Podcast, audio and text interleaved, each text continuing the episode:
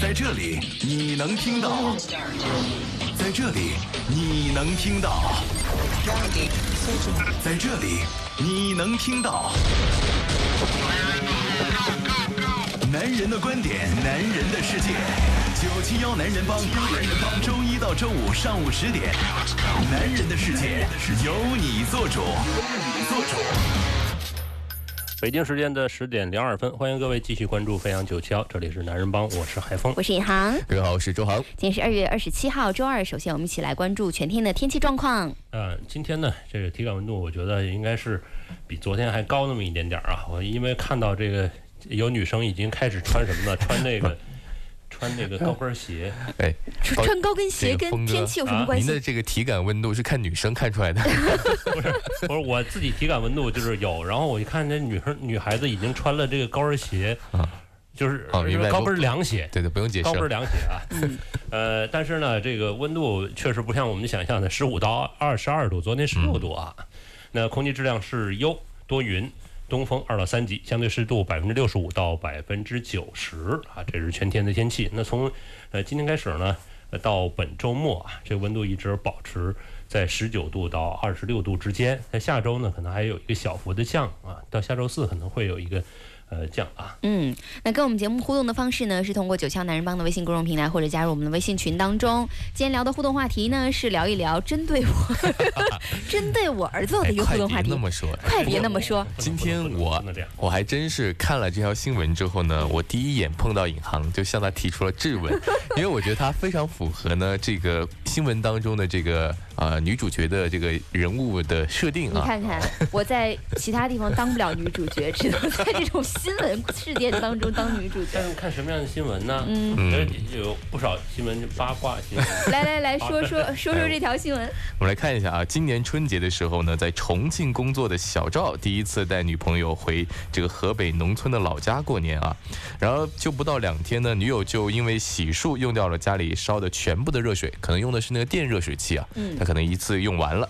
那还有这个啊，不帮帮忙包饺子，还睡懒觉，那还等这个。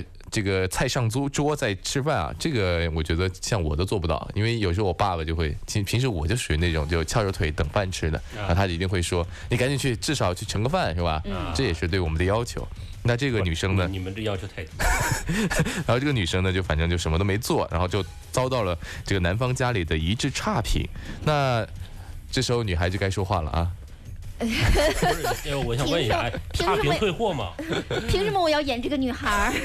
我不要。女孩她怎么说的呀？她 这位小赵他说啊，小赵他说呢，他自己并不是故意不想干活，而是小赵是他的男朋友，啊，这个他女朋友说呀，说实在不是故意不想干活啊，是因为自己适应不了天气啊，特别冷啊，所以这件事情大家怎么看呢？觉得女友跟男友回家过年，到底是不是需要做家务？嗯或者是说，呃，如果不就是两家都在深圳的话，嗯。平时你们周末呀，包括对啊。平时去家里会不会做家务而？且这还有个前提，我要提醒一下大家，就是他们应该是第一次回家见面，就说他有一些生疏啊嗯。其实我估计大部分人，包括 还有还有还有熟识嘛？就是就很多家人啊，就是见到媳妇儿啊，或者见到他这个未来的女婿，第一次见面的时候呢，多多少少是比较客气的，这是一个前提，就不会就说啊，你你要是就不做啊，什么什么什么的，我会强迫你做。但你在第一次见面的时候，是不是要主动的提出一些要求，或者说，呃，别人不让你做，你也半瞒的一定要做，有没有这样可能性啊？这个我就要说一下小赵他女朋友了啊，你这样不对啊。你做了什么呢？嗯，我做了很多事情，就是我觉得第一次去男生家的时候，哪怕你平时不做或者不会做的事情，你意思意思，对啊也要意思意思。其实装模作样的也要表示一下嘛。就比如说开始做菜的时候，他听到有人切菜了，他就 要屁颠屁颠跑过去，哎呀，阿姨，我来吧，我来吧，我来吧。需要我做什么你走开，你走开。好的，好的。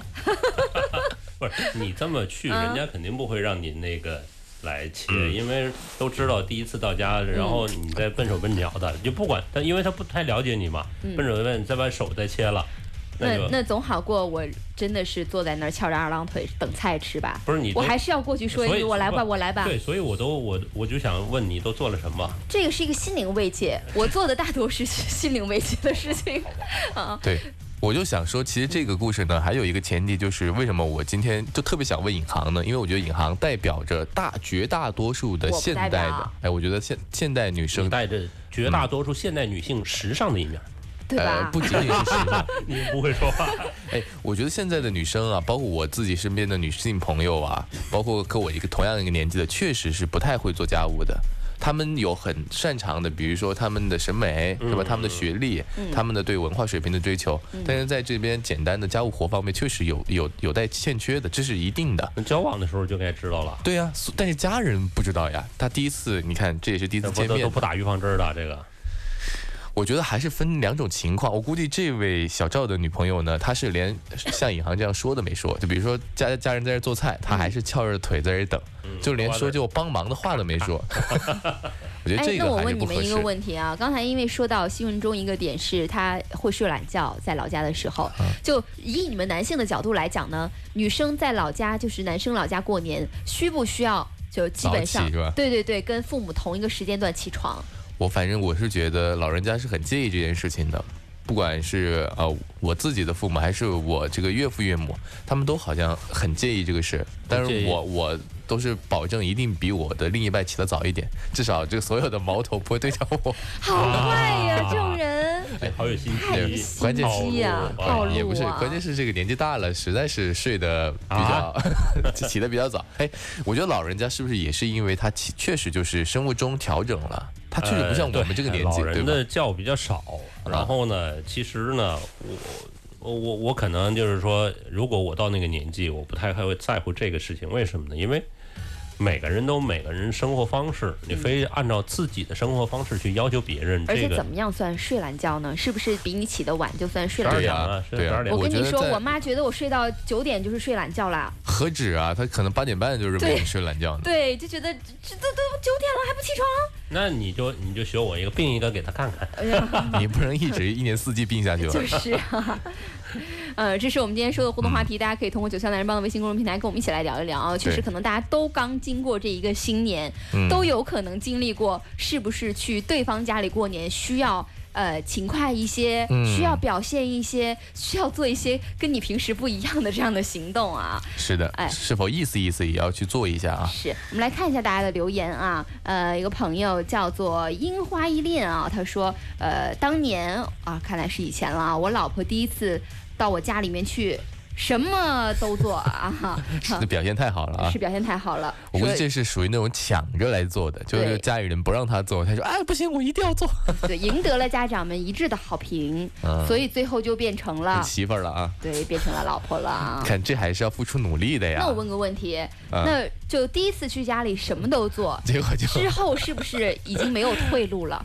呃是呃对呀就我之后如果再去你们家什么都不做，那就说明你看你什么都会，你为什么不做呢？注定要劳碌一辈子是吗？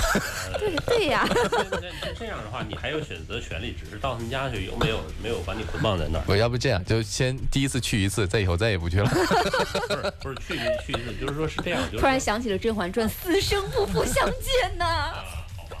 那个其实这是一个相互协调的，就呃，因为什么呢？因为呃，你会去到对方家，对方也会去到你家，嗯，对不对？也会有遇到相同的问题，对吧？嗯，但是好像男性相对来说，在这方面来说，应该不是，我开觉得窍一点吧？分工不一样。比如说家里这灯泡坏了，修水管呐、打洞啊，这不就付给你负责了吗？而且我觉得，我觉得父母 哪对有那么多机会啊？那个 你们家还需要打洞是吧？我觉得父母好像对这个儿媳妇和对女婿的要求会偏不太一样，就是。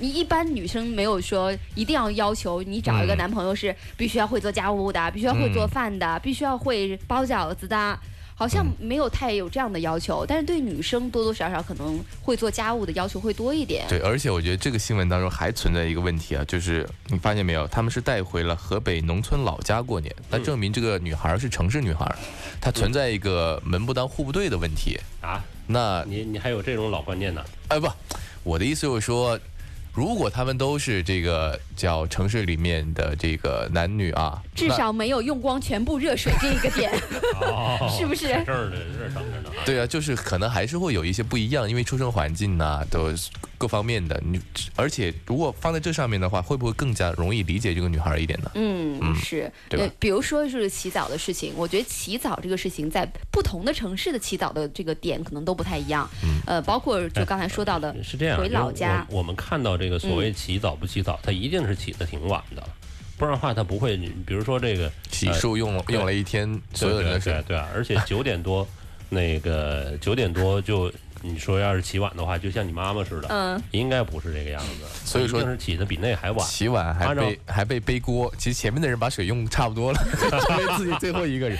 按照按照 用光全部的热水，按照咱们城市来说，你说你要是九点十点起来，好像也不算起的太晚是吧？啊。嗯你要是十二点起来，那有点晚，是吧？来看一下另外一个我们的老朋友黄少良，他就跟我们说说这个丈母娘看女婿是越看越喜欢，那婆婆看媳妇儿呢，确实是有的时候这个眼到光比较处不是独到一些。哎我觉得这也是老黄历了，就是现在我我我不知道现在家长是不是开明到这种程度，那只要就呃孩子下一代他们有自己的生活，互相喜欢，能够能够很好的处理两个人之间关系，这就足够了。那是你，你知道你跟我们父母那一代还是差着一差不段日，多，差不多，差不多。我比比咱们小个平时小二二二三十岁，三十岁。峰哥，你平时就装嫩，现在时候就开始占便宜了差不多。差不多。嗯，那今天我们的互动话题会始终放在九霄男人帮的微信公众平台上跟大家来聊一聊啊。那我们一起进入男人车世界，看看今天汽车部分的消息。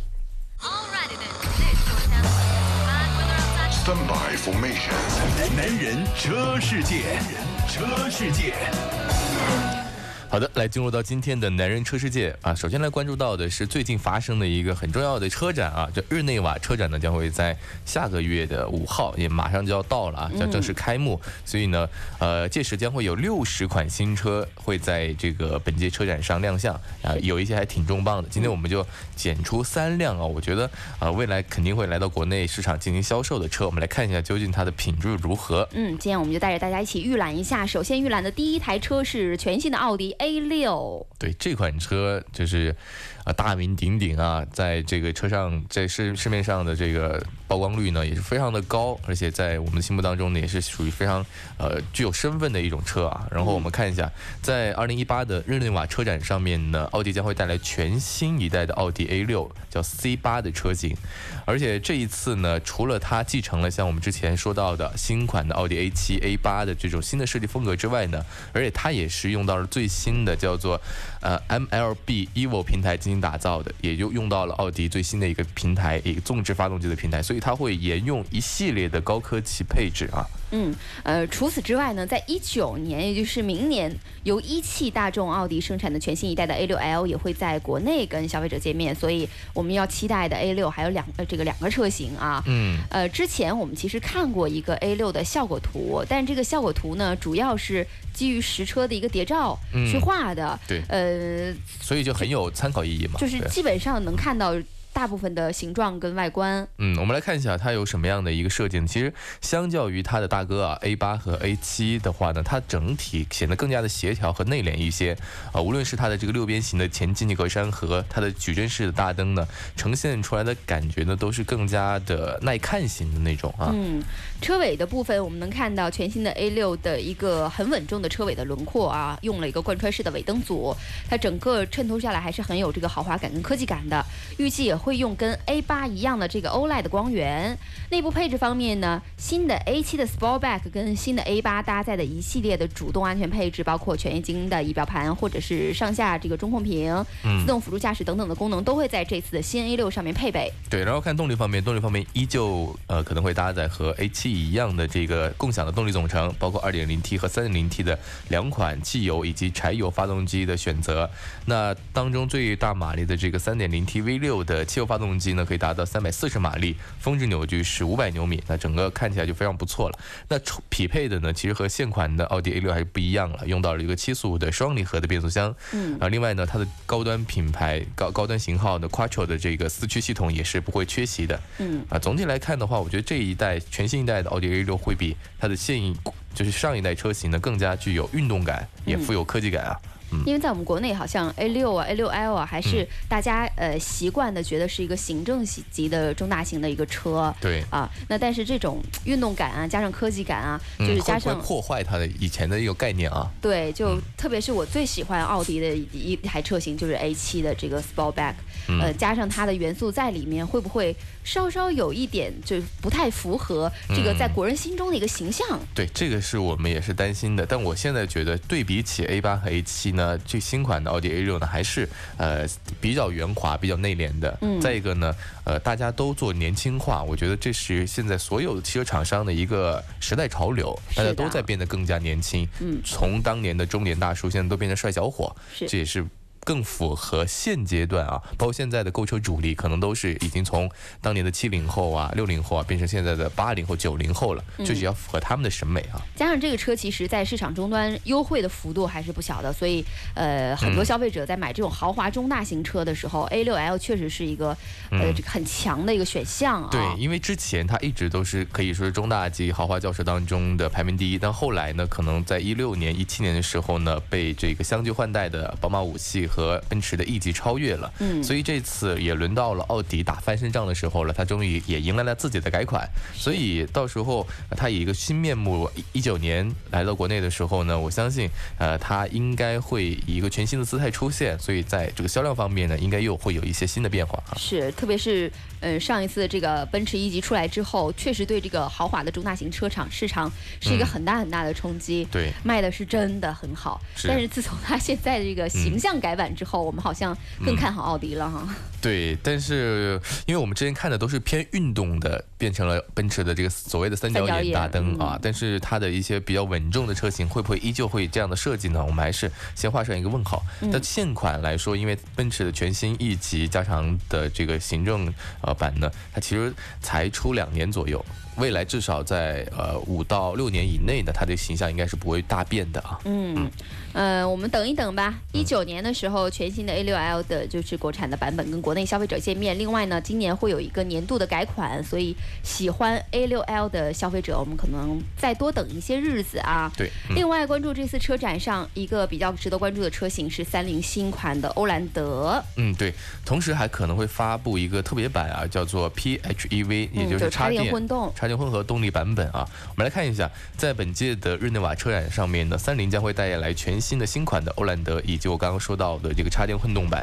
呃，其实我们现在拿到了相关的一些图片啊，我们可以感觉它在这个呃插电混合版上面进行了一些微调，包括它换装了呃这个第二代的插电式的混合动力系统，由全新的2.4升的阿特金森循环的发动机和两台电机组成，那电池的容量也达到了13.8千瓦时哈、嗯，它这个混动车型的官图呢，从图中来看是换了新样式的一个前进格栅的造造造型。嗯那保险杠的底部呢，也进行了一个气口的调整，以及雾灯区域的造型，同时有全新的 LED 的大灯组，所以整个的内部灯腔也是有所升级的，看起来呢就比之前更有新意跟更有科技感一点啊。是的，然后在内饰方面，我觉得内饰方面一直是现款的这个欧蓝德的一个弱项啊，看起来它的整个内饰我感觉维持在十年前，那这次呢是基本维持了现款车型的设计，嗯但是在一些细节部分呢还是进行了一个调整，包括它用到了这种菱形缝线的真皮座椅，因为这个呃菱形缝线呢。只要有这样的设计呢，其实都想凸显出一种所谓的豪华啊。我觉得整个看起来呢，也会显得档次更高一些。还有一个重点就是它把这个机械的手刹终于升级成为了电子手刹，而且呃，不知道二位有没有了解过这款车？这款车呢很奇葩的一个地方在于它的这个之前现款的机械手刹，它是在它的右边。呃，按理说，因为我们驾驶员都是在左侧嘛，它应该是符合驾驶员的这个，呃，这个，但是可能也是因为它的设计的原因啊，或者是它当年在日本设计的时候呢，它就放在右边，然后变成了左舵车之后呢，还是没有改过来啊。嗯所以现在变成电子手刹之后呢，这一个让很多呃对称的强迫症患者呢，终于是心里稳了下来。嗯，另外它之前原有一个 normal 就是日常呃日常那个模式啊，还有一个这个四驱锁止的这个模式之外呢，新款的欧莱德的这个混动版本四驱系统进行了一个补充，补充了一个 Sport 运动版和一个 Snow 的雪地模式啊，嗯这也是这次的一个新变化。是的，呃，总而言之吧，其实这款车新款的欧蓝德最大的亮点应该是集中在了它的混合动力版本上面，因为它用到了一个全新的动力总成，也算得上是全球首款的量产的插电的混合动力的 SUV 车型啊。呃，那在作为是三菱的一款，我觉得在、呃不管是国内市场还是海外市场，都应该非常重磅的产品出现。呃，那我们现在也是呃从。呃，广汽三菱的官方获悉呢，这个欧蓝德的 PHEV 将会在一九年在广汽三菱进行国产。那届时也会搭载我们说的这套非常先进的第二代的插电混合动力系统，嗯所以我也是希望能够这款车呢能够早一点和我们国内的消费者见面啊。嗯，其实欧蓝德的这次最大亮点就集中在这个混动插电混动车型上面了。它也是全球首款的量产的呃插电混动型的 SUV。嗯其实本来它这个混动在海外市场已经就是占有率啊、市场的接受度还都蛮高了，所以也整个验证了这个动力总成其实成熟度是蛮好的啊。对，就因为欧蓝德它很早之前呢就已经开始做插电混合动力了，只是它一直呢在我们国内市场呢没有这款产品出现，但其实它在海外呢，呃，相对来说它作为全球首款的插电混合动力的 SUV 呢，它应该算是一个领跑者。嗯，只是在国内呢，它没有这样的产品。未来的话呢，它再次来到的时候呢，它用到了它最新的第二代的这个技术，我觉得其实还是应该会有一些呃值得我们去研究的地方啊，因为它确实积累了那么久的经验嘛。嗯，这是这次车展的预览呢，在关注的一台车是斯柯达新款的精锐啊。这次呢，外观有一个小幅的改变，配置呢也是有所升级。对我们说到的这个变化呢，主要还是集中在精锐的这个前脸的部分，包括它的前进气格栅、前大灯以及前后的包围细节都有所调整，而且还升级了 LED 的光源。呃，还有一个高配车型呢，可以选装一个十八英寸的铝合圈轮圈，这个作为这么一款小车来说的话，是非常大的一个尺寸了，嗯显得也更加有运动感啊。是配置部分呢，会提供六点五英寸的触摸屏，支持蓝牙连接、USB 和 SD 的插口，以及像 Apple 的 CarPlay、Android Auto 和这个 MicroLink 的互联功能。对另外还会增加一个盲区监测、后方碰撞预警、后排的双 USB 接口、后排的多媒体显示屏，以及后备箱可以拆卸的一个 LED 的手电。我觉得这个特别小贴心啊，就是斯柯达品牌呢，包括呃在海外版的这个柯迪亚克都会有这样的一个装置。嗯就这个小手电呢，平时呢你可以当做是一个后备箱的灯在里面装置，但是可以抽拔下来。其实这种小细节呢，其实也是斯柯达一直在呃海外备受好评的一个原因。嗯那这次呢，他把这样的小惊喜呢放在了他的最低级别的精锐的这个车型上面呢，我相信呃应该会吸引到一些呃比较追求实用的一些消费者。嗯啊、那在未来呢，呃，在款车进行小改款之后，在国内的表现，我希望它会更好，因为它现在其实它的同平台的另外一个对手，像大众的 Polo 卖的非常好，精锐的表现呢，实在是有一些差强人意啊。嗯呃，其实两款产品的竞争力是非常相似的。我如果它在具备更好的这个性价比啊、在更低廉的价格，我相信它应该会有一些好的表现啊。是，那其实以一个入门级车型来讲的话，它的很多细节的人性化配置还是不错的啊。呃，很多人性化配置可能都应该放在更高级别的车型对对对上面啊，所以大家可能应该会满意。那这一次呢，也看到日产官方发布了一组旗下全新的 SUV Terra 的这个官图，今天我们可以关注一下。是的，这款车呢用到了一个非承载的车身结构啊、动力搭载了一台2.5升的自然吸气发动机，呃，可能会在今年的四月份正式在国内亮相。呃，国产车型的名字已经出来了，叫做途达。嗯，而且是作为帕拉丁车型的继任者。其实说到帕拉丁，应该是大名鼎鼎啊，来自郑州日产的一个，呃，相对来说，呃，大家可能在一些电力抢修的车呀，或者说水利抢修的车，一些工作车上看到这款车，就是非常皮实耐用。那现在它有一个新的名字叫途达，它也是致敬它的这个日产品牌大哥途乐的一个这个途字辈的一个车型啊。是达是到达的达啊，图字辈的到达，嗯，嗯这一次它的这个新的车型，作为一个硬派的 SUV，这一次日产的这个途达 Terra 啊是基于呃纳瓦拉相同一个平台打造的，所以整个的造型呀、前脸呢还是非常非常硬朗的啊。是的我非常喜欢这款车的外观。其实纳瓦拉的造型呢，作为一个皮卡的样子呢，我觉得已经非常棒了。然后这次呢，它终于啊把它做成了一个 SUV 的样子，嗯啊，包括它用到了这个 V Motion 的设计语言，这也是啊这个日产最新的设计语言，会有一个 U 型的镀铬的这个前进气格栅，啊，整体呈现出来的一些感觉呢就是大气和硬朗，嗯。嗯，呃，另外呢，它的 LED 日间行车灯等等等的细节设计就是跟纳瓦拉基本上一样了啊。呃，尺寸方面呢，从之前我们看到的申报信息来看，它国产的长宽高分别是四八八二、一八五零、一八三五，轴距是二八五零。那整个车内是一个五座的布局。然后内饰方面呢，会和纳瓦拉相似的布局，呃，比较对称，然后也是比较温馨的那种，也是符合日产它一贯的这种中大级呃这个车型的一个设计内饰风设计风格吧。但是呃，我觉得还是比较实用的。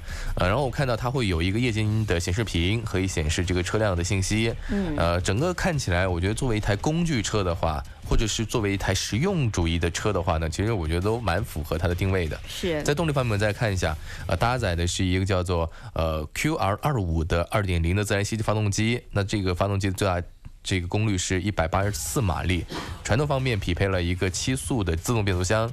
那这款车的动力水平呢，我觉得其实呃还是比较亮眼的，因为它用到了二点五升的这个自然吸气发动机，同样的是用在了像天籁车型上面。呃，也是天籁的相对来高配的车型，这款发动机包括奇骏上面，所以这款发动机在耐用性方面啊，包括它的这个经济性方面啊，都还是表现非常好的。但唯一担心的一点呢，就是它的这个扭矩方面啊，因为这款车嘛，做了一个 SUV，又是硬派的，而且是非承载式的车身结构，它可能会具备一些越野方面的用途，但是它的这款发动机在低扭方面的表现应该是一般般的啊。嗯，目前我们拿到消消息呢，是这个车先期是只面对中国和部分的亚洲市场销售的，所以我们可能会先看到这款车对啊。，四月份就会来了啊。嗯这款车应该是来自郑州日产的生产，呃，我觉得这款车应该会成为一个爆款，因为我们对比啊，它的郑州日产的纳瓦拉，就是它的这个没有盖子的版本，是其实只卖了二十万元以下的价格。那如果这款车可能加上成本啊，加上它整体的设计语言啊，嗯，呃，我估计也就在二十万元左右。你想二十万元左右，对比起它的这个同。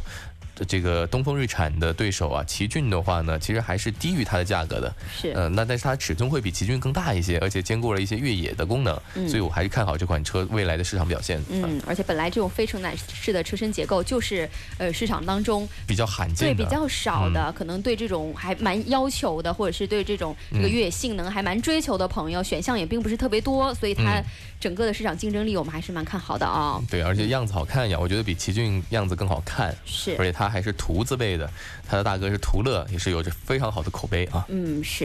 那我们今天的互动话题呢，会始终在九霄男人帮的微信公众平台上来跟大家互动。今天互动话题是聊一聊，呃，春节啊，或者过各种节日的时候，男女朋友到对方家里第一次过新年，或者是过其他节日的时候，你觉得应不应该做一些家务呢？啊，如果要是你有任何的意见，可以通过九霄男人帮的微信公众平台来跟我们一起聊一聊。那马上是一段广告时间了，广告之后我们再见吧。在这里你能听到，在这里你能听到，在这里你能听到。男人的观点，男人的世界。九七幺男人帮，男人帮，周一到周五上午十点，男人的世界由你做主，由你做主。欢迎各位继续回来，这里是男人帮，我是海峰。我是银行，各位好，我是周航。嗯，今天对于数码来讲也是个大日子呀。哎，因为世界移动通信大会开了啊，嗯，呃，那在这个会上呢，其实我看了一下那个评论啊，整体评论呢说，呃，没有什么太大的黑科技，没有太大的惊喜，但是呢，但是呢，百花齐放啊。比如说，咱说这个 vivo 啊，一直被我们呃不是看的特别特别重的那个，因为它销量比较好啊。但是呢，人一有钱了，是吧？他就舍得投入，一投入了，那就会有这个新的东西出来。嗯，呃，来看看这个 vivo 最新的这款机器啊，你知道我一直觉得就是全面屏的实现模式啊，在我想象里面，嗯，就是跟 vivo 想的想到一块儿去了。就是一块玻璃是吧？不是，就是它的摄像头可以弹出来弹回去的，我就哎觉得这很好解决呀不是。我昨天好像有这样说吧？是 我昨天不是说小米那个是不是现在它不是 Max 出了一个角吗你不是说就不要摄像头吗？我昨天好像也说的是不要摄像头，我也我也确认好 你把嘴先闭上吧，这个专利你申请不到了。好呃，今天我们其实看到大家在追求全面屏的路上一直在前进，也是想各种模式啊，是在开个角啊，嗯还是说这个呃开个刘海啊、嗯啊？但现在看到 vivo 的一个新的处理方式，就是它可以缩回去。对，它就相当于是一个小抽屉一样弹出来啊。嗯其实我记得好像没有记错的话，vivo 好像一直在做这种呃机械式的前置摄像头，它之前好像前后还能翻转啊。嗯最早的时候它的那代机型啊，嗯我觉得还是比较有这个创新点的。那关键是这样的设计之后呢，真的就可以完全的实现全面屏了啊，没有任何的。这种所谓的呃刘海呀，嗯啊，包括下颚巴、下下下额头，呃呃，这个上额头下下巴。下巴啊，我们用用一个稍官方一点的语言，不要叫人家小抽屉啊，它人家叫做全球首创升降式摄像头。但是有人就担心了，你升降它总有个过程吧，嗯是吧？咱们总不能拍个照片儿等你等你二十多秒，然后那边脸都僵了，那是电梯吧？电梯不止二十秒。它这个呢，呃呃，有外媒体验说说这个速度呢还是蛮快的，调用时间大概是零点八秒，不到一秒的时间，这还是可以被接受的。是的，是的，是的。呃，这次呢也是叫做全球首创嘛，一个屏幕，呃，加上这次其实让大家联想到了小米的 Mix Two。那 Mix Two 呢一直是在全面屏的路上走的比较领先的。那没想到这次呃 vivo 确实完全实现了全面屏，听起来还是觉得还是蛮酷的啊，这个弯道超车了弯。道超车。我还是和我们之前说过的所谓的折叠屏一样的一个担忧啊，就是所谓的这个升降式的这个前置摄像头的话，它的耐用性好不好？你想想，它这种反复的，就跟键盘一样，嗯你键盘不断的敲击，它都有自己的使用寿命，可能上万次就已经不行了。嗯，那它的这个升降式，我要是个自拍狂魔的话，我每天拍是吧几百张，以这样的速度的话，它能撑多久？我觉得还是有这样，担心的。几百张它摄像头是一直出来的，不是拍一次出来一次。我的天呐！他意思是，他每一天都有一百次想要自拍的心情，这个时候哦，这个 moment 我一定要抓住这个。moment，哦，这美丽的 moment 是不是？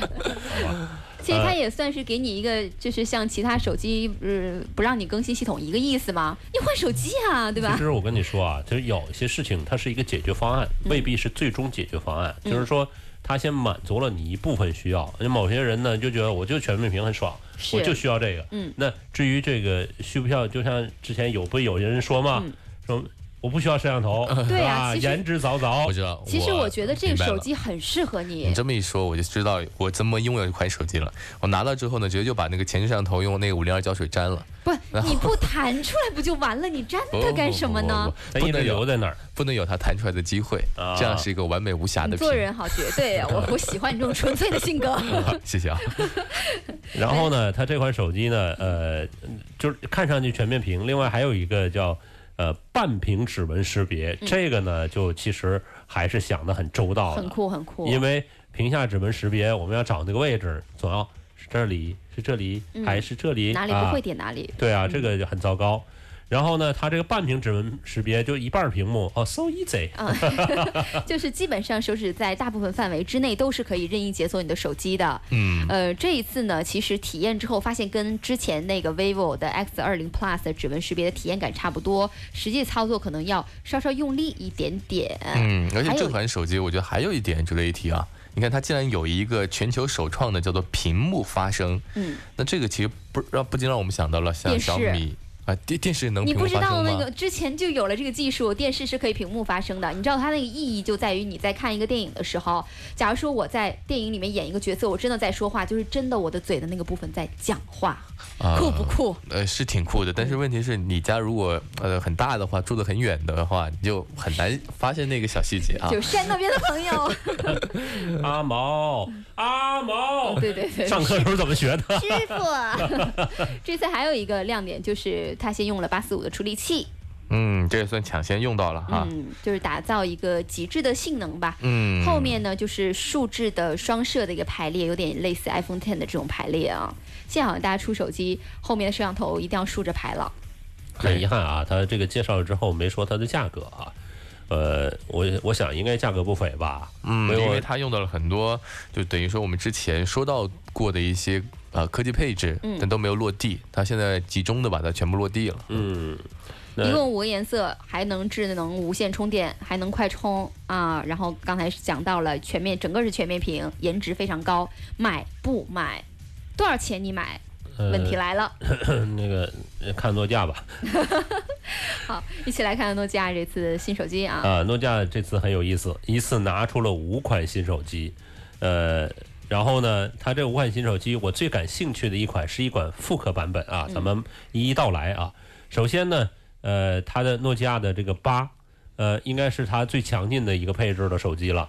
来看看它处理器是骁龙八三五啊，这个有点儿让人失望啊，因为一直以为它最强劲手机应该是跟潮流在一起的，但是我想这个原来的大品牌因为就已经被转卖过两次啊，应该这个还没有恢复这个满血满血复活，所以呢，它采用的处理器是八三五，对，五点五寸的二五六零乘一四四零的 OLED 屏幕，第五代康宁大玻璃大猩猩玻璃啊，大玻璃猩猩，啊，然后呢，内存和存储呢是六 G 加一百二十八 G，这个还是呃还勉强了。嗯前置摄像头呢是五百万像素，后置摄像头是蔡司认证的一千二百万像素的广角加一千三百万像素的长焦镜头，然后这个对应光圈一点七和二点六的。充电呢是呃充电和电池是三千二百六十毫安的电池，支持 QC 四点零和 Q 一无线的充电的技术。嗯，接口呢有三点五毫米，呃没有五呃没有三点五毫米的耳机的接口了。其实呢，这次虽然是没有用到八四五的处理器啊，那在大家其实八四五也没有拿到手的这个时候，诺基亚已经算是还赶上这个末班车了，还能用上个八三五。所以他说得过去嘛，因为现在大家可能都没用到八四五，对我，现在只能是吧，我尽力了呀，我只能用到八三五啊，嗯对吧？所以也算是现在的旗舰啊，嗯。但是还是不会买。它这次呢，整体外观还是蛮圆润的一个设计的。手机背盖方面呢，用了一个比较复杂的工艺啊，把这个玻璃纤维做出了有点类似陶瓷的这种质感。哎，打住，这里我想提醒问一下峰哥，人家是好不容易把这个玻璃纤维的这个做成了陶瓷的质感，但你是一个讨厌陶瓷质感的人，你怎么选？哦，这个我尊重别人的选择，是这只是我的个人的感受。反正我认为那种贼亮贼亮的东西，嗯我就特别不喜欢。那其实你对哎，这种陶瓷质感的就不是那种死亮的呀，都是就稍光亮的对油亮的油亮的那种。我去我去那个顺电去摸过这种陶瓷陶瓷质感的东西，其实我倒觉得它没有像想象当中什么叫温润如玉如玉，嗯然后又什么大气没有。我反正我觉得就是这种不是特别高端的样子。对，但我们从这个他的这个行为方面来呃理解的话，他是不是还是觉得陶瓷是相对来说高端有品质的呢？因为你看他费老劲了才把玻璃变成了陶瓷，嗯对吧？他要想做出陶瓷的样子，其实它他不是陶瓷。对，它中途要喷漆、静置、抛光，一共打打磨一个背盖儿啊，需要十七个小时，就全时间全花在背盖上了。难道现实当中你们没遇到，就是你费劲巴力的给人准备礼物，然后结果别不喜欢那，这个朋友人家花粉过敏？这朋友再也不会有了。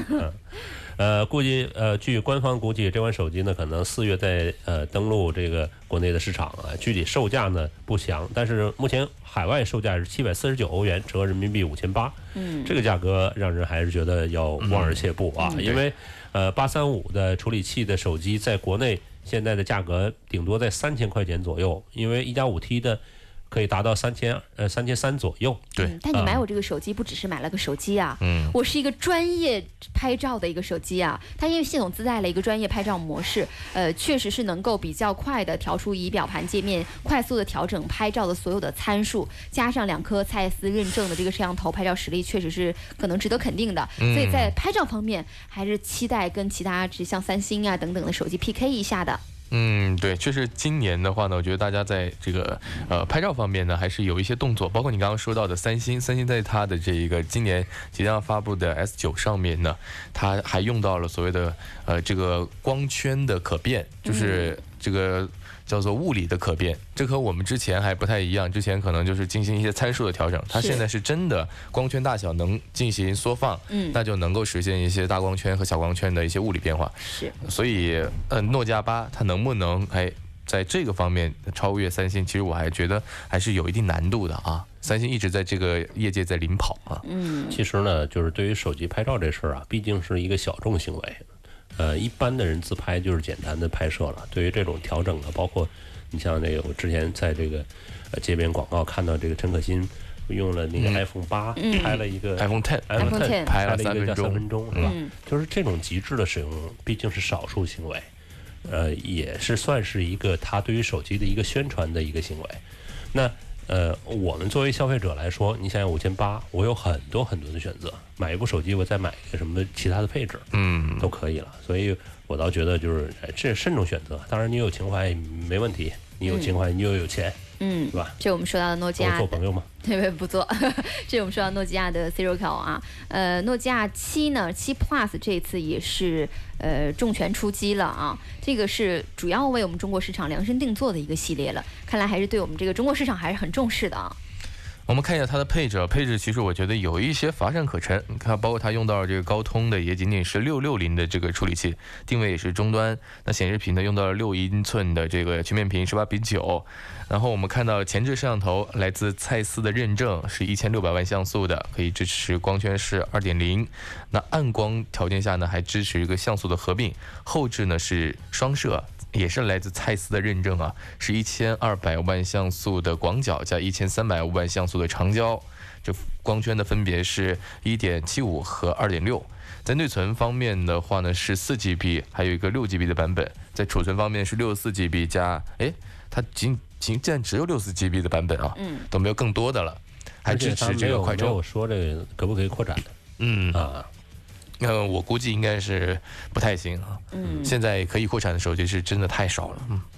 电池呢是三千八百毫安，支持这个快充技术。那其实整个呢可以看作我们刚才讲到的这个诺基亚八的 Circle 的一个个减配版吧，嗯低配版吧。对简化版啊，嗯，但我其实不是很明白，它专门为中国市场打造的这一部诺基亚七嗯 Plus，、但是其实以它所有的配置，包包括外观设计来讲，在中国市场它是应该是最没竞争力的吧？因为我们中国市场现在倒也不能这么说，就是说，你看，按照我们的呃一个标准呢，起码六 GB 的内存起跳，嗯然后呢，处理器起码是八三五，嗯最基本的，然后呢，屏幕十八比九，嗯全面屏，那你这些起码人都没骑上啊。对啊，我就是说，这是我们的一个起码，我们不一定代表全部的消费者。那有些消费者呢，多少钱？一千多买了，没有人，关键不一千多呀。是，嗯我就说的是这个。其实它因为还有些人看的是价格，他把这个产品定位呢，还是剑指像小米的旗舰、像华为的这样的一些产品。嗯大概呢，价格是在二千二百九十九到二千四百九十九，分别是四 GB 和六 GB 的版本。就我觉得呢，它是怎么呢？它是把它的品牌价值画在了它这个手机的价值当中。像小米啊这些一加这些品牌，可能它所谓的品牌价值就放弃了啊，它可能就是以性能来决定它的价值。嗯，它这次呢，剑指像小米 OV 等等的一些主流型号，但是我觉得，呃，如果要是以竞争力来讲的话，它远不及小米跟 OV 的一些主流型号的旗舰机了。嗯，但是它有它的品牌啊，有它的品牌在。诺基亚吗？就是这五个字母，说白了真的是这样。正反面应该正面不知道有没有，就大概应该是十个字母的样子啊，嗯，好吧。加上开机画面就是十五个字母。呃，另外就是真的是卖这十五个字母的充满历史记忆的下一款手机是诺基亚的八幺幺零。哎，这款手机呃它如果真的到国内市场，我还真是想买。嗯，因为因说像它像香蕉一样是弯的，是吧？嗯呃，满满都是回忆。就有你当年拥有过这个没有没有没有，当年我想想啊，我就马上大学毕业的时候，这款手机，那个不是大学毕业吧？就不要想瞒年纪了，该说说。啊，不，嗯那时候大学已经毕业了，好像啊啊，，差不多吧，反正就是那反正就个阶段，是好久好久那个阶段之，前手机刚刚刚刚就是兴说起，呃，成为这个必需品。那来我们普及一下啊第一代的八幺幺零实际诞生于一九九八年。哎呦哎呦呦，哎呀，一九九八年大学毕业，说出来吗？说出来吗？那现在那时候你才六岁不，好算呢。峰哥这个高龄这个八十有六啊，呃，九八年，呃然后那个时候我就记得这款手机，当时它是有天线的，不像现在的这种。嗯现在复刻版的它把天线取消了。啊。嗯，然后呢，有天线，我就记得是很帅的，是什么呢？嗯，他他打完电话的时候，就是放在腿上一磕，他那个滑盖的位置就就滑回去了，你知道吗？这就很帅，啊其实你用另一只手也能滑回去，不用一定要用腿一磕，他必须得用腿磕。哦讲必须要究的用腿磕就是这种单手操作的感觉嗯，啊就。很酷很帅。而且我要没记，错的话，好像电影那个《骇客帝国》当中的尼奥就用过这啊，款手机，对对对对，是这样个确实很有情怀了啊。对对对对。